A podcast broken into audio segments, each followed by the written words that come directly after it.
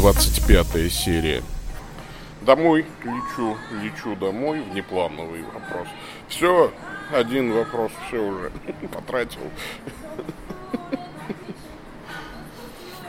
Так, где у меня что здесь? Э, вот она, литургическая тетрадка. Ну что, сегодня 17 февраля 2020 год, понедельник шестой рядовой недели. Э, давайте помолимся.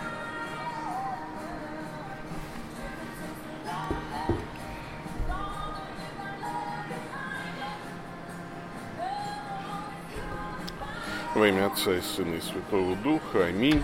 Боже, Ты желаешь пребывать в сердцах праведных и искренних. Помоги нам по благодати Твоей жить так, чтобы Ты благоволил обитать в нас через Господа нашего Иисуса Христа, Твоего Сына, который с Тобой живет и царствует в единстве Святого Духа, Бог во веки веков. Аминь.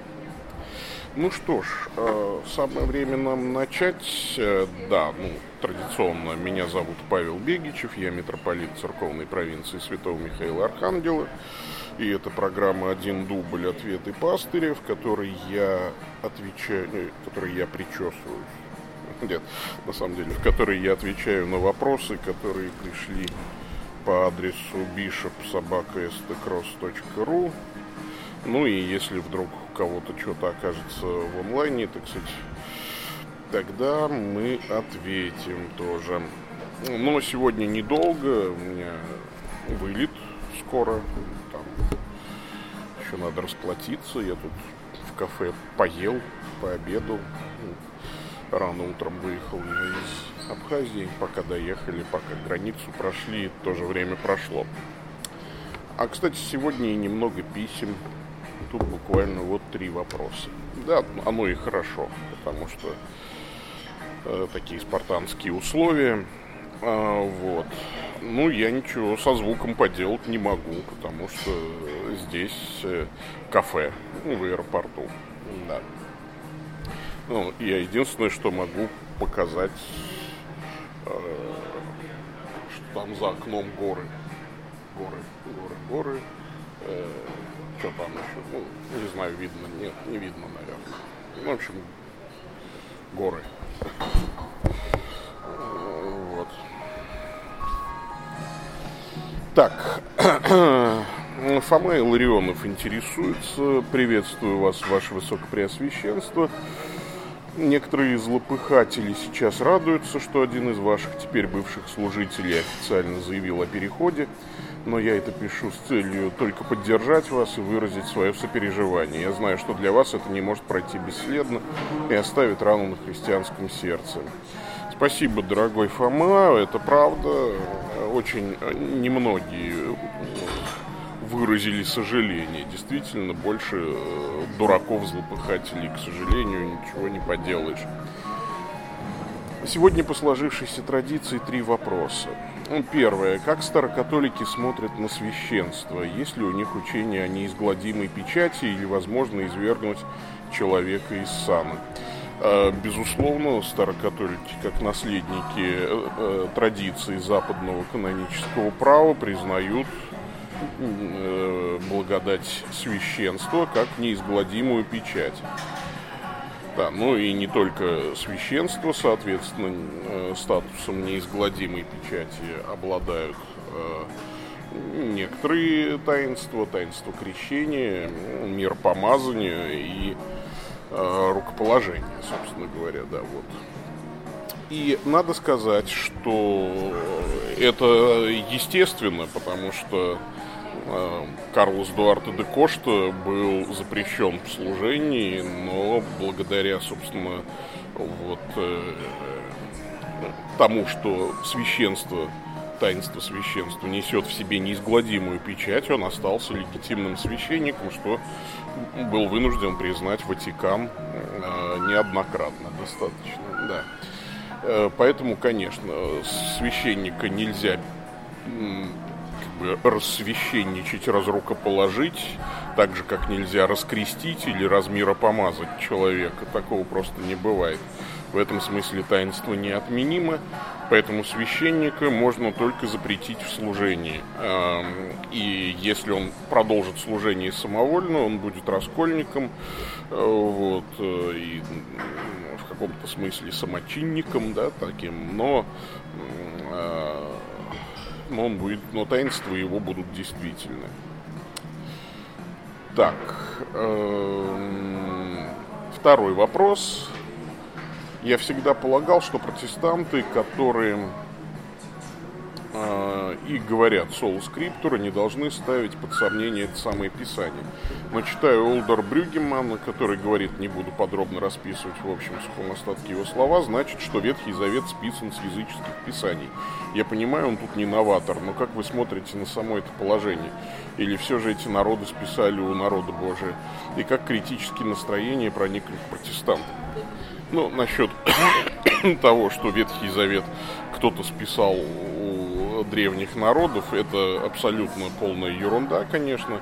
Именно потому, что целый ряд э, стилистически жанровых особенностей Ветхого Завета они говорят скорее о том, что бродили сюжеты, да, то есть, конечно, вот э, и Э, ну, то есть в памяти народной остались предания об Адаме и Еве, о потопе, э, но, естественно, в языческом сознании все это преломилось, обросло какими-то мифическими, мифологическими чертами.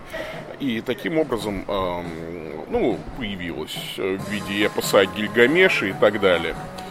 Вот, поэтому, ну, такая вот штука.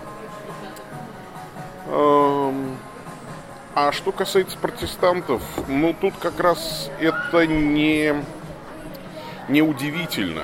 Потому что когда человек начинает выбивать некие основы из-под себя, из, ну или из-под здания церкви, э, то, он их, э, то этот процесс не остановить. Либеральный протестантизм, да, либеральная библиистика в данном случае, она вся основывается на том, что исчезла вера в церковь сначала у протестантов. Да, сначала у протестантов исчезло доверие в церковь. Вот решили, что Писание будет главным авторитетом а, вот, и единственным авторитетом в вопросах веры. А, и вроде бы это логично, потому что только Писание богодухновенно, непогрешимо и безошибочно. А вроде бы Писание отцов церкви, они, соответственно, погрешимы и могут содержать ошибки. Но беда-то в том, что как только ты говоришь, что авторитетно только Писание, фактически ты объявляешь э, авторитетным свое понимание Писания. И э, вот именно как ты его понимаешь. То есть, как только ты начинаешь жить в безвоздушном пространстве, сначала глядя без фанатизма на авторитет святых отцов, а потом и вовсе плюя на их авторитет, лишая их права голоса. Кстати, замечательно Честертон говорил, что такое предание. Предание – это предоставление права голоса нашим благочестивым предкам. Так вот, когда ты все это сделал, следующий шаг у тебя такой. А, собственно, кто сказал, что Писание богодухновенно? Ну, э, собственно говоря, оно само говорит о себе об этом, а это же получается порочный круг, а, вот, э, типа, а, ну, там, э, с Васей каждое утро Богородица разговаривает. А откуда это известно? Ну, мне сам Вася рассказывал. Так он, может, врет, твой Вася. Ну, как может врать человек, с которым каждое утро Богородица разговаривает? Поэтому, э, то есть, порочный круг. Откуда мы знаем, что Библия богодухновенна? Так в Библии написано. А может быть, в Библии неправда написано. А как бы, как же может быть неправда написано в богодухновенной книге? То есть при, у протестантов осталась вот только такая аргументация. Ну, еще, конечно, внешние свидетельства типа исполнения пророчеств, э, типа влияния Слова Божьего на жизнь людей, э, внутренняя целостность Писания и так далее. То есть это внешние свидетельства о богодухновенности, но в том-то и беда, что для просвещенного, в кавычках, да, то есть вот человека, уже отравленного либеральным таким вот богословским мышлением, это не аргументы. Ну, подумаешь, э, типа, влияние Слова Божьего на жизнь человека. Видали мы влияние разное. И когда человек выбил авторитет церкви из-под ног своих, э, у него остался шаткий авторитет. Фактически у него в качестве авторитета остался только он сам. Теперь уже не церковь соборным мышлением своим определяет, что правильно, а что нет. А теперь он сам решает в меру своей образованности. И он говорит, я доктор богословия, идите вы все лесом, потому что вот мне кажется, что вот э, э, авторы Ветхого Завета заимствовали свои идеи у язычников. И что ты ему противопоставишь? Ну, только другой научный авторитет. И начнутся э, мерения пузами, научными степенями и дипломами. Все это скучно и суетно, э, неинтересно. Вот, поэтому а, а, кстати, а потом все пошло еще дальше. Отвергли. Э, ведь сначала отвергли там веру в непорочное зачатие, значит, потом в заместительную смерть Иисуса Христа на кресте, потом в телесное его воскресение, потом добрались до богодухновенности Писания и в конечном итоге секуляризировались. И, а, а, и надо ли удивляться, что сегодня церковь на Западе не нужна никому практически, потому что а зачем она нужна такая? Это, ну, правда, лучше прям какие-то благотворительные мирские организации, правда. А в церкви библиотеку тогда лучше открыть. Ну, собственно, так все и происходит. Вот. Как, кого бы вы назвали лучшим по изложению Ветхого Завета? Не по исследованию, а именно по изложению. Э, ну, я не буду оригинален. Старый добрый Шульц, пожалуйста. Почему бы нет? А, вот. Ну, с уважением, с неизменным уважением Фома Иларион. Вот, собственно говоря, э, все вопросы э, на почту и закончились. А что там у нас пришло э, в чат? Э, значит, куда летите? Лечу домой, в Москву. А, киберпоп ушел, слышали, слышал. Очень жаль. РПЦ все выжимает из своих священников, не знаю, я внутри. Вот смотрите, очень трудно судить снаружи, если ты внутри не был. А, вот. Такая вот ситуация. Какие, каковы ваши мысли о фильме «Ловцы человеков» отца Андрея Федосова и к его уходу из священства и РПЦ по несогласию с организацией РПЦ? Я не, фильм не смотрел, э, только много слышал. Надо посмотреть, конечно, но некогда, к сожалению. Не могу судить извне. А, я не был внутри. Мне очень жаль, если ситуация сложилась так, что отец Андрей не смог никак оставаться внутри церкви. Ну, это, это просто очень печально. Э, я могу только смотреть и молиться о том, чтобы в нашей церковной структуре такого не случилось. Чтобы от нас священники не бежали, жалуясь на то, что их кто-то там зажимает. Ангелы-хранители в полете вам, спасибо, всегда полезно. Изменилось ли у вас отношение к второканоническим книгам, или пока все еще 66 книг и все?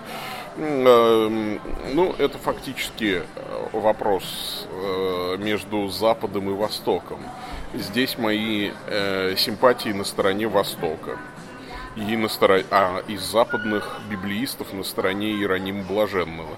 Да, я считаю, что ветхозаветный канон Эм, в виде 39 книг Нового Завета, ой, Ветхого Завета должно принимать так, как его понимали евреи. 11 э, второканонических книг э, полезные, но не богодухновенные. Поэтому, когда в наших церквах читают э, из э, второканонических книг, ну, мы пользуемся просто лекционариями, я, например, наших чтецов в конце прошу говорить не Слово Божие, а просто Аминь. Ну, вот, потому что потому в этом смысле мы занимаем позицию восточных православных церквей, безусловно. Ватикан не одобряет данную позицию. Какую позицию не одобряет Ватикан? О чем вы вообще говорите? Что вообще что происходит, пишите, пожалуйста, э, понятней как-то. Э, что-то сайт давно не обновлялся. Какой сайт? Опять же, вот я поражаюсь. Значит, вот что-то человек голодает, сказал бы я там. Какой человек? Почему он голодает? Заболели. Вот, могу тоже так огорошить всех такой фразой. Слушайте, ну вы немного ну, пишите. Лютер.ру, а чего там обновляться? Какие новости на Лютере.ру могут быть? И никаких новостей. Это сайт-визитка. Чего его обновлять? Я вот вообще поражаюсь. Вы, мы живем в 21 э, веке, э, мы живем в 21 веке, когда сайты вообще в принципе не нужны. Кто ходит на сайты? Я не знаю. Сайт нужен только как визитка, то есть дать информацию ну, об организации, все. Печатать новости на сайте – это верх глупостей. Указов я никаких новых э, значит, не делал. Визитации я в рамках Елца и не проводил. Я визитирую сейчас старокатолические приходы. Причем здесь сайт luther.ru. Вы вот это как только я поеду, например, в какой-то лютеранский приход, например, во Владимир или э, там, в Калининград, э, ну, тогда, конечно. А сейчас зачем на Лютер? Да и вообще, вот новости на сайт выкладывать, это, по-моему, такая глупость. Сейчас все в соцсетях. Все в соцсетях. Ну и один я, честно говоря, не успеваю. Если хотите, я вам э, это, э, дам возможность э, э, писать новости, я их буду ставить, если хотите. Какие указы? Какие указы? Боже о чем вы вообще говорите? С чего вы взяли, что вышли какие-то новые указы? Указы я всегда печатаю, все новые. Ну, вот. Так что такая вот ситуация.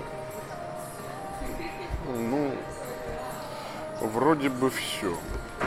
А вот на сайте oldcatholic.ru, то, что я визитации не выложил в Питер, ну, ну да, наверное, справедливо. Надо на Old Catholic положить визитацию в Питер и визитацию, ну, визитацию в, в Абхазию я еще вообще не выкладывал никуда. Так, э, что такое, что... А, позицию о ненужности церквей на Западе. Ну, это очень хорошо, что Ватикан не одобряет такую позицию, э, но он же ничего с этим поделать не сможет. Вопрос же был про э, протестантских библеистов либеральных. К сожалению, они играют главную скрипку, такую первую скрипку, извините, главную ужас какой-то, заговариваюсь. Значит, первую скрипку они играют в европейском таком сообществе. И, конечно, в этом смысле Ватикан может протестовать, но церкви пустеют на Западе, это да. При этом, конечно, надо сказать, что Ватикан не заражен в такой степени либеральной библиистикой, в какой заражено протестантское сообщество, особенно немецкое. Впрочем, в Германии и с католической церковью большие проблемы. Конечно, да, немецкие, немецкие епископы э, начинают там обсуждать всерьез одобрение гомосексуальных браков. На мой взгляд, это очень опасная тенденция. Ну, не мне судить. А вот. Ну, вроде бы все, вопросы закончились. Спасибо всем за внимание. Это был сегодня Блиц, такой эфир. Я больше люблю чай зеленый. У меня чай. Чай. Чай. Видите, чай шоколадницу заодно. Не реклама. Я люблю в есть, у меня карточка есть, поэтому я ем в иногда. Ну, вот здесь вкусно и недорого относительно. Чай. Как вам доказать, что это чай? Вот, чай. Зеленый. Ваше здоровье. Ну что, Спасибо вам всем э, за внимание. Давайте время нам помолиться и закончить. Так, сейчас как раз дневной час, молитву дневного часа прочитаем. Помолимся. Во имя Отца и Сына и Святого Духа. Аминь. Боже, Господи, виноградника и жатвы, всякому Ты даешь его работу и справедливо награждаешь. Дай нам с терпением нести бремя этого дня и без ропота принимать Твою волю через Христа Господа нашего. Аминь. Ну, все, спасибо всем. Пока-пока.